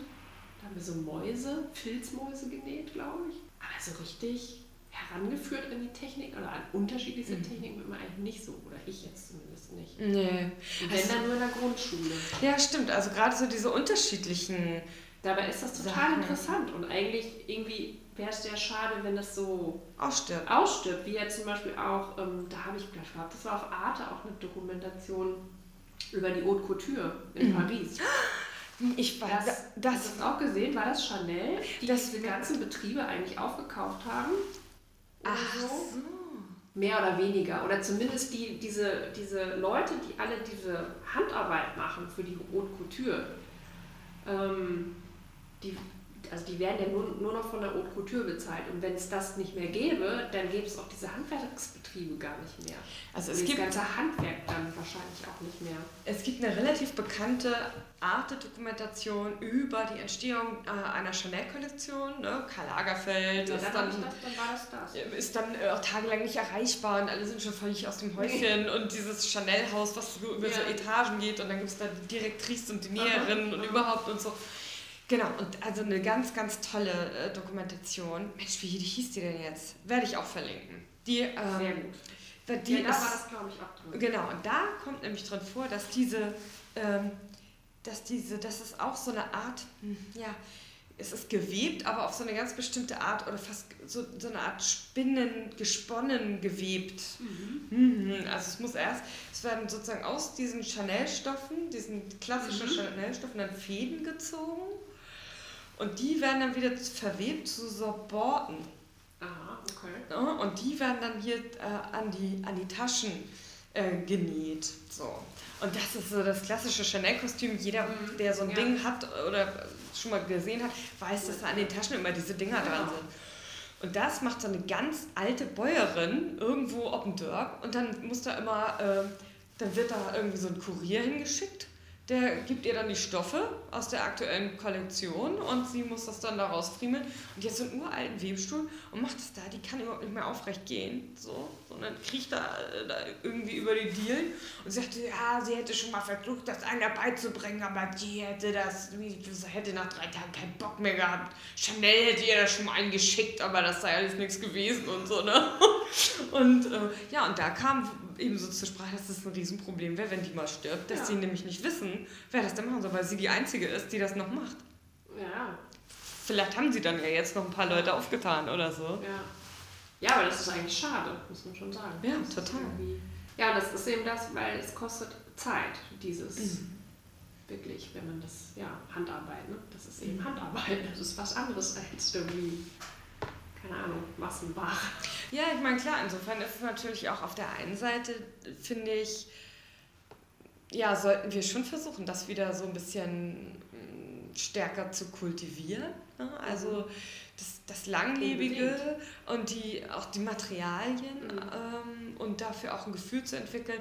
Ich habe schon das Gefühl, dass selber nähen bringt am meisten, um da irgendwie ein Gefühl für ja, zu bekommen. Ja. So, sich da einfach mal ranzutrauen. Und gleichzeitig gibt es natürlich auch immer noch die Mode, die sich immer bewegt und das will man ja eigentlich auch. Man will ja auch eben was, was wir vorhin so ein bisschen besprochen haben, dieses Aufzeigen auch neuer Möglichkeiten, vielleicht mhm. auch äh, Aufzeigen neuer gesellschaftlicher Rollen oder neuer Möglichkeiten, mhm. sich auszudrücken, andere. Ausdrücke auch, andere kulturelle Zeichen, wie auch immer man das jetzt mhm. nennen will. Das ist ja auch was Bereicherndes. Mhm. Und gleichzeitig ist es natürlich nicht bereichernd, wenn, äh, was weiß ich, in Bangladesch genau. hunderte von Menschen ja. da in Trümmern und im Rauch sterben oder so. Und wie kriegt man das zusammen? Das ist äh, für mich auf jeden Fall auch eine offene Frage, weil ich schon merke, auch mit dem, was ich jetzt so äh, mache hier komischen Pullover oder ne, dieses äh, ähm, ja. Denim-Ding, was ich da äh, ja. gemacht habe, jetzt überleg mal, wenn ich das verkaufen wollte, weißt du, wie viele Stunden Arbeit da ja, das steckt? Eben, das ist ja, das, das ist eben schwierig. Und äh, klar, das ist auch mal dieses Problem mit diesem DIY zum mhm. Beispiel. Ähm, ich habe ja auch mal einen Wandershop gehabt, wie man das immer so macht. Und eigentlich wollte ich auch mal bei dieser Hello Handmade irgendwie ausstellen, mhm. aber man hat mich nicht genommen. So. Was? Frechheit. Keine Ahnung warum. Naja, ähm, das ist ja auch im Prinzip so, ich weiß gar nicht, ob es auch wieder ein bisschen abflaut, dieser Trend, aber auf jeden Fall ist es ja auch ein großer Trend und dieses irgendwie ähm, selber machen und verkaufen. Aber da sehe ich halt auch schon das Problem drin, ähm, oder habe ich auch schon früh drin gesehen, ähm, wie soll man das sagen, das ist halt, dass das schwierig ist. Also selber machen finde ich cool und diese ganze Idee, die dahinter steht. Sobald du aber anfängst, dann so einen Shop zu machen und die Sachen wieder verkaufen zu wollen, hast du natürlich das Problem, erstmal, was mache ich für Preise? Mhm. Nun ist es ja so, auf der Wandern Etsy sind nicht so besonders hohe Preise. Mhm. Das heißt, du musst dich daran irgendwie äh, anpassen, weil sonst kauft es nämlich keiner. Mhm. Ähm, und dann kannst du eben so ein Teil, wo du, was weiß ich, wie viele Stunden dran gesessen hast, kannst du eigentlich gleich lassen, mhm. weil ähm, dann machst du lieber irgendwelche Sachen, die einfach sind und schnell gehen und darum machen auch alle das Gleiche auf diesen Seiten. Klar. Pulswärmer, äh, keine Ahnung, irgendwie das schnell gemacht. Musikdruck da, zack, auf so ein T-Shirt irgendwie eine Katze oder ein Vogel oder weiß ich gar nicht was. Oder was, du, ich weiß was, lass mal was Grafisches mit Dreiecken machen. Mal was ganz ausgefallenes. heute, ich habe heute schon angefangen. Oh ja, ja oh, das darf ich nicht sagen. Aber ähm, ja, ich finde Eulen auch süß, aber irgendwann, man, man muss ja nicht, ja, also mhm. irgendwann ist es einfach zu viel. Und da gab es nämlich jetzt gerade, hatte ich auch gepostet, einen Artikel, ähm, der war bei auf Wired. Mhm. Ähm, auch über Etsy hat da jemand geschrieben, ähm, dass es ja eigentlich äh, schade ist oder dass es eben so dieses, dass sich dieses ganze, diese ganze Idee eigentlich ad absurdum führt mhm. irgendwie. Ähm, auch dadurch, dass sie natürlich dann, um selber zu bestehen, ja mit ihrem Businessmodell auch so Händler zugelassen haben mm. und das halt alles ein bisschen ausgeweitet haben, damit man mehr Shops hat und mehr Umsatz und und und. Und das ist natürlich eigentlich gar nicht die Idee, die dahinter steht. Nee. Und das habe ich schon relativ früh gesagt, deswegen habe ich dann auch irgendwann diesen Davanda-Shop, ich war so leid, weil du kriegst dann von Davanda zum Beispiel auch immer als Verkäufer ständig irgendwelche E-Mails, wie du deinen Absatz steigern kannst und was du alles machen musst und wo du alles aktiv sein solltest und was du alles als Mensch allein diese ganzen Produkte da einzustellen. Ich meine, es ist natürlich einfacher, weil ohne Damandak ist es noch schwieriger vielleicht, aber es ist einfach so ein Horror und irgendwann hat sich dieses Widerrufsrecht ja, glaube ich, geändert. Da wurde man bombardiert, man müsste jetzt sofort irgendwelche Sachen anpassen bei sich im Shop, weil man weiß auch mal nicht, wer dann da irgendwie abmahnt und so weiter. Und ich gesagt, ich habe keine Lust mehr. Ich lösche jetzt diesen also, Job. Ich will kein Verkäufer sein. Ich bin also, kein Verkäufer hier. Ich will was machen. Mm. Ich habe auch das Gefühl, dass, äh, auch weil du vorhin sagtest, diesen Drang ne, zu haben, ich will das machen, ich habe ja. jetzt diese Idee, ich möchte das machen, das ist einfach ja überhaupt nicht deine Motivation. Nee, sondern das ist eben damit in diese Richtung gegangen. Und dann frage ich mich auch, wer braucht denn diesen ganzen Kram, mhm. der da verkauft wird? Also ich finde das ja schön, dass alle Leute irgendwie was machen und basteln und kreativ sind. Ähm, und ich finde es auf jeden Fall besser, bei den Designern vielleicht was zu kaufen, als jetzt irgendwie bei einer Kette vielleicht. wo ich dann auch weiß, das haben die Leute dann wirklich auch mit Hand gemacht und so, ist ja auch immer ganz nett. Ähm, trotzdem muss man sich natürlich fragen, handgemacht ist ja jetzt keine Legitimation, dass ich das unbedingt brauche, was ich da mache. Nee, das oder hat erstmal nichts damit zu tun, ja. Und dass ich, also sag mal so, ich kann das ja machen, aber dass ich es unbedingt jetzt auf den Markt werfen muss, dass Mhm. Leute das kaufen müssen. Vor allem, wenn, wenn es so viele ähnliche Produkte Mhm. einfach auch gibt. Und ich habe, also für mich ist halt einfach die Lösung auch DIY super. Ähm, ist eigentlich so auch mein Grundprinzip. Aber dann vielleicht eher für einen selber. Also damit man selber sagen kann, ich verzichte halt auf diesen Konsum weitestgehend. Ich überlege mir, wenn ich mir jetzt einen Pullover stricke, es dauert ewig, weil eine gefühlte Ja, Ewigkeit. genau. Und da, da, und Aber da dann habe ich einen Pullover und den, den liebe ich und den schätze ich und den will ich auch lange tragen. Das ist halt meine Idee. Ich brauche ja nicht jede Woche zwei neue Pullover. Also ich bin da auch noch überhaupt nicht am Ende, sondern wirklich echt total am Anfang dieser meiner Reise in dieses Thema, weil ich natürlich jetzt auch schon merke, dass es ein totales Privileg ist, sich das überhaupt leisten zu können. Das stimmt.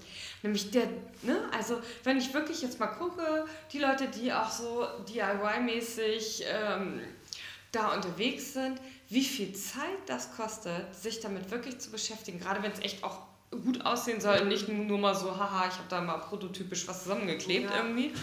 Ähm, das finde ich schon echt ganz schön, äh, Ja, das ist natürlich ganz schön krass. Das ist krass, aber irgendwie denke ich auch immer, also A, weniger konsumieren vielleicht. Also diese ganze. Was heißt ja, dass äh, arme Leute sich das DIY faktisch nicht leisten können? Es ist die Frage, ob es deswegen schlecht ist, meine ich es nicht. Aber ich Ja, ja, versuche das stimmt. erstmal irgendwie einzuordnen und zu sagen, Ja. so, hä, okay, Auf ja. der anderen Seite denke ich immer, dass man vielleicht, also das ist natürlich auch immer leicht gesagt, ähm, wenn, man auch, wenn man mutiger ist, also wenn man einfach sagt, ich scheiß da drauf irgendwie, also das ist natürlich schwierig, weil man, einige Leute müssen vielleicht einfach erstmal durch diese Phase durch, dass sie halt Marken tragen müssen oder bestimmte, bestimmte Klamotten, um irgendwie cool zu sein, weiß ich nicht, aber ich denke immer, man kann ja auch mutig sein und wirklich einfach sich ein Stück Stoff irgendwie zurecht machen. Also es muss ja noch nicht mal sein, dass es jetzt ähm, super lange dauert und super aufwendig in der Verarbeitung ist. Das ist ja auch so die Idee von einem Projekt, was ich gemacht habe, Dress for a Night, was dann letztendlich als Kostüm bei äh, Puderzucker, bei diesem Hamburg äh, Mhm. ähm, Road Movie von meiner Freundin Katharina Mutari ähm, da als Kostüm gelandet ist. Diese Idee einfach zu sagen, also das ist einfach die, äh, so eine Grundidee, weil ich zum Beispiel früher, als ich ausgegangen bin mal, ähm, hatte ich mir dann für, für, für die Disco äh, hatte ich irgendwie jetzt nichts Dolles anzuziehen. Ich fand es irgendwie geil. Ich habe mir einen Bettlaken genommen, habe das irgendwie, sollte schwarz sein, ist dunkelgrau geworden, eingefärbt in der Waschmaschine. Dann habe ich mir mit so einem Textil, oder ich weiß gar nicht, ob es damals schon Textilstifte gab oder so ein Edding, habe ich mir jetzt ein Spinnennetz drauf gemalt, habe in der Mitte ein Loch reingemacht für meinen Kopf und habe noch so ein bisschen Spitze außenrum genäht. Dann habe ich mir das übergeworfen und dann bin ich in die Disco gegangen. Das erinnert mich auch so an, mir fallen jetzt schon wieder ganz schlimme Abende ein. Ne? Aber ähm, eine Freundin und ich, wir hatten mal so eine Phase, da haben wir uns leidenschaftlich in Plastiktüten gekleidet. Ja. Und zwar, also auch nicht nur die weißen oder so, nee, nee, Nee, schon von bunt. Edeka und Woolworth und so, das sollte finde auch cool. so draufstehen. Also mal als Minirock, mal, weißt du, diese, es gibt doch diese ähm, Mülltüten Mhm. mit so Griffen, konnte man total gut einfach unten abschalten, Mini-Kleid. Dann haben wir da vorne mit dem Edding Astro Girl draufgeschrieben, noch einen Stern drauf gemalt und haben uns noch irgendwie, ich hatte damals so einen kleinen Theaterfundus, also ich hatte immer Ja. viel so bescheuerte Klamotten und haben uns noch entsprechende Kopfbedeckung dazu ausgesucht und sind damit los. Und das weiß ich noch gerade mit diesem blöden Hängerchen aus Plastik sind wir los, weil wir dachten, wir gehen voll auf die fette Party und äh, sind halt Ja, irgendwie. Ja, und dann war es nur so ein Sit-In, wie man damals Ach sagte. genau. Alle saßen da und guckten uns an, wie wir im Partnerlook im Türrahmen standen. Ja, aber eigentlich ist es ganz geil. Also ich weiß auch noch, dass Vivian Westwood sowas propagiert. Es, Plastiktüten es und war super, man kann so viel machen. Aber ich muss auch sagen, wir haben äh, vor einiger Zeit, ähm, war das letzte, letzte oder vorletztes Jahr, weiß jetzt, hatte ich ähm, eigentlich so mehrere äh, Aktionen, wo ich gerne den Leuten so nahe bringen wollte. Ne, Upcycling oder halt auch so Refashion-Geschichten. Und einmal hatten wir so einen Klamottentausch. entweder tauschen oder upcyclen. Und dann waren hier auch hm, Klamotten. Ich hatte meine Nähmaschine da aufgebaut und so. Und habe ich gemerkt, die Leute sehen die Klamotten ganz anders als ich. Die sehen genau das, was da liegt, so wie es da ist. Mhm. Und überlegen, ja, kann ich, will ich dieses T-Shirt gerne anziehen oder nicht? Keine Ahnung, halt selber machen, aber viele Leute scheitern ja schon wirklich daran, ich habe ja mal Aufnäher verkauft. Ähm, ja, die haben das dann nicht gekauft für, weiß ich nicht, zwei Euro, weil sie nicht wussten, wie sie das dann aufnähen. So, und dann denkst du manchmal, ja, nimm dir eine Nadel und einen Faden und mach doch. Lies doch, das kann, das kann doch nicht, also ich meine, nee, und wenn es halt scheiße aussieht hinterher oder nicht so ordentlich, also ich meine, ist doch egal. Hauptsache, das hält irgendwie oder Tacker es an oder was weiß ich. Aber es gibt auch Textilkleber. Ja, aber das ist dann schon, also da denke ich dann schon mal so, ups. Also klar, das finde ich halt auch so ein bisschen schwierig an diesen DIY-Sets. Ne? Ich kann das gut ja. verstehen, dass Designer ähm, da eine Marktlücke für sich finden, weil die wollen auch von irgendwas leben. Ne? Das ist total klar. Genau, war, hatte ich auch mal als Idee, bin aber auch von abgekommen. Ich finde es irgendwie, ich, ich, also das kann ich nicht über mich bringen. Und ich muss auch ehrlich sagen, ähm, hier jetzt so Kurse zu machen, mhm. wo wir dann die, das, das dritte Federmäppchen oder ähm, Schminktäschchen oder sowas dann produziert wird. Äh, nein, das möchte ich einfach nicht.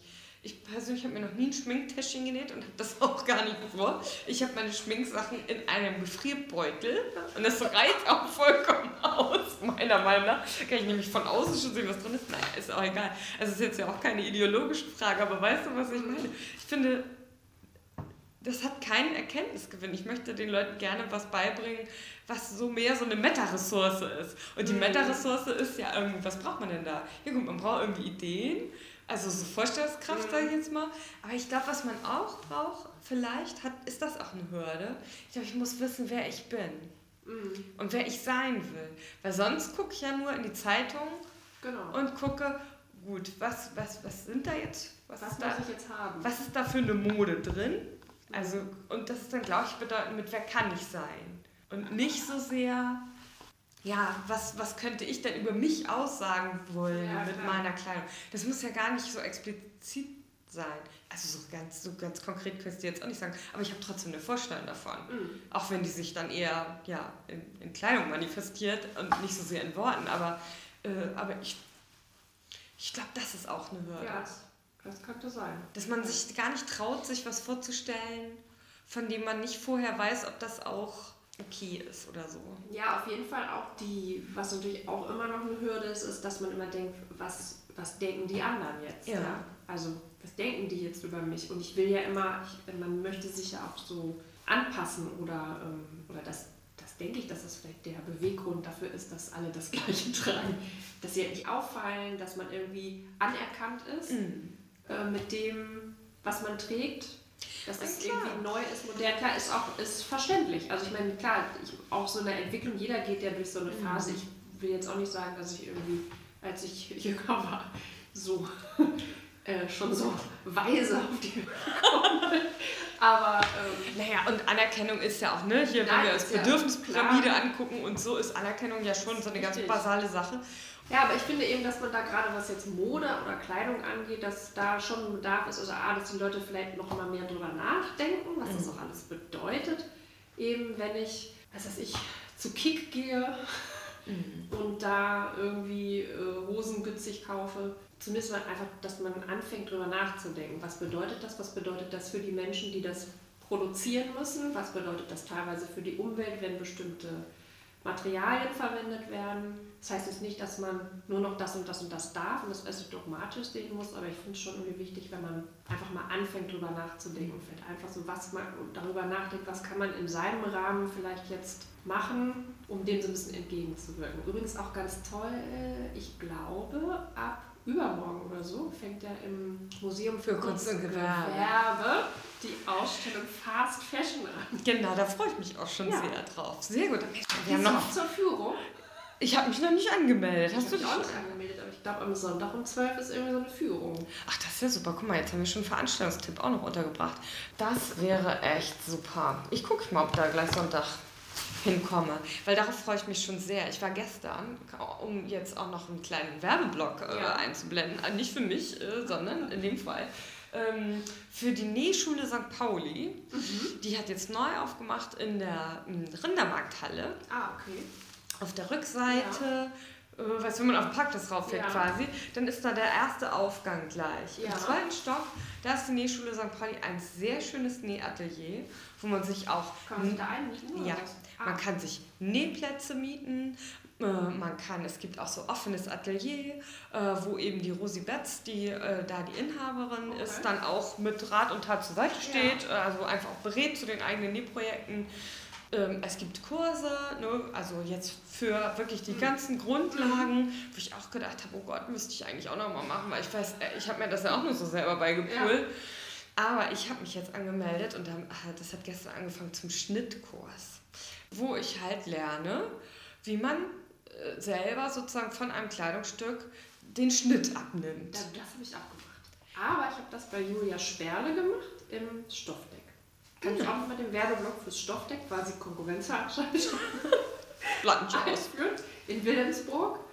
Ähm, die haben auch ganz tolle Kurse. Also Siebdruck ganz viel und da habe ich auch genauso einen Schnittkurs gemacht. Fand ich super. Ich fand das, ich habe so viel gelernt alleine gestern. Also mhm. einfach, das sind so grundsätzliche Sachen, die ich nicht wusste, über wie so ein Kleidungsstück irgendwie über den Aufbau von so einem Kleidungsstück. Mhm. Und wenn man es weiß, denkt man so, oh, ja, natürlich, ist ja total klar, dass da auch irgendwo gerade Linien und auch mal ein rechter Winkel drin vorkommen muss. Aber ich habe es einfach vorher nicht äh, gewusst und auch noch nie drüber nachgedacht. Mensch, ja, es gibt noch so viel. Du hast auch ja selber auch Zeichnungen gemacht, also auch ne, Entwurfs, Entwürfe gezeichnet Styling ist ja auch noch so ein Thema. Du musst noch mal kommen, das sage ich jetzt schon. Meine letzte Frage lautet eigentlich, gibt es irgendwas, wo du gedacht hast, darüber sprechen wir doch heute bestimmt und jetzt haben wir gar nicht drüber gesprochen. Ich muss mal kurz auf meine Notizen gucken, denn auch ich habe mir Notizen gemacht. Nee, im Prinzip ähm, nö. haben wir, glaube ich, erstmal alles zum Thema Mode und Kunst so verhandelt. auch das DIY-Thema, was ich eben auch sehr spannend finde. Gut. Weiter dran. Ja. Ich danke dir ganz herzlich. Ja, vielen Dank auch, dass ich hier sein durfte. Und wie gesagt, es wäre schön, wenn wir das vielleicht irgendwann mal fortsetzen ja. können, vielleicht zum Thema Identitäten oder zu einem anderen Thema. Ähm, ja, je nachdem, was einem auch so, äh, so unterkommt. Ja. Aber wenn dir was begegnet, wo du denkst, so Mensch, das wäre doch eigentlich mal ein Thema, ähm, da würde ich mich natürlich sehr freuen, wenn wir uns mal wieder hier zusammen ja, wie schön. finden würden. Erstmal gehen wir zusammen zur Ausstellung. sehr gut. Dann sagen wir für heute hier erstmal Tschüss. Tschüss.